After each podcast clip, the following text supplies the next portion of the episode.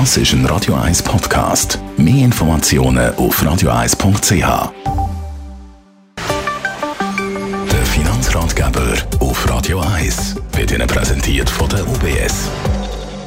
Stefan Stotz von der UBS. Heute reden wir über Währungsabsicherungen für Unternehmen. Was für Firmen sind das, die das machen sollten? Ja, wenn man den Wirtschaftsplatz Schweiz anschaut und alle KMUs, dann ist es natürlich so, dass sieben von zehn KMUs direkt oder indirekt mit dem Ausland zusammenarbeiten.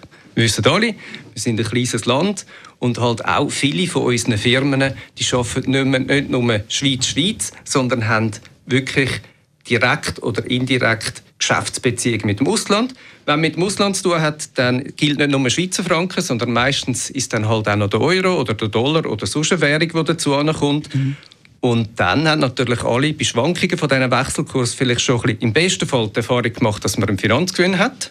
Oder im schlimmsten Fall hat man dann halt einmal den kalkulierten Gewinn auf einer Transaktion vernichtet. Kann ich dann gegen den schlimmsten Fall etwas unternehmen? Es gibt eine Möglichkeit, sich hier abzuschützen. Die wird im Wirtschaftsumfeld Hedging genannt. Hedging kommt äh, spannenderweise aus dem Englischen raus, also aus dem englischen Sprachgebrauch. Und das ist eigentlich nichts anderes. Die Bauern früher in England, die haben, um ihre Ernte zu schützen vor dem Unwetter und dem Wind, haben die Hecken gepflanzt, zu Englisch Hedges. Und das hat sich dann irgendwie als Begriff ähm, eingenistet. Das heißt, man schützt das, was einem wichtig ist.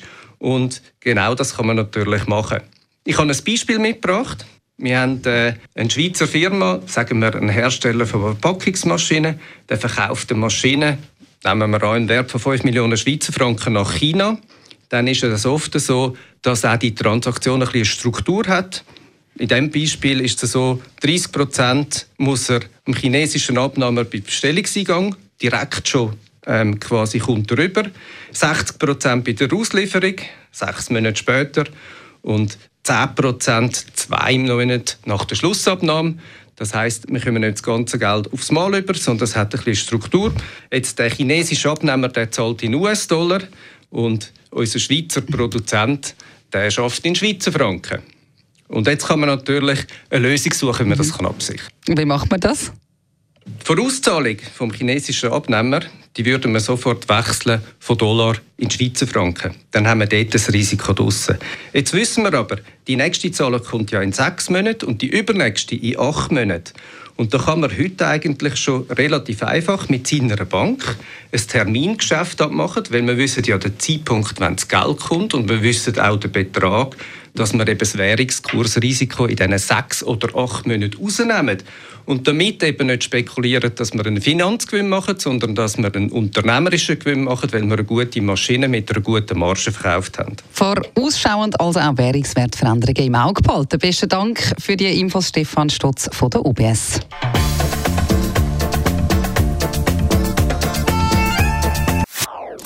Das ist ein Radio 1 Podcast. Mehr Informationen auf radio1.ch.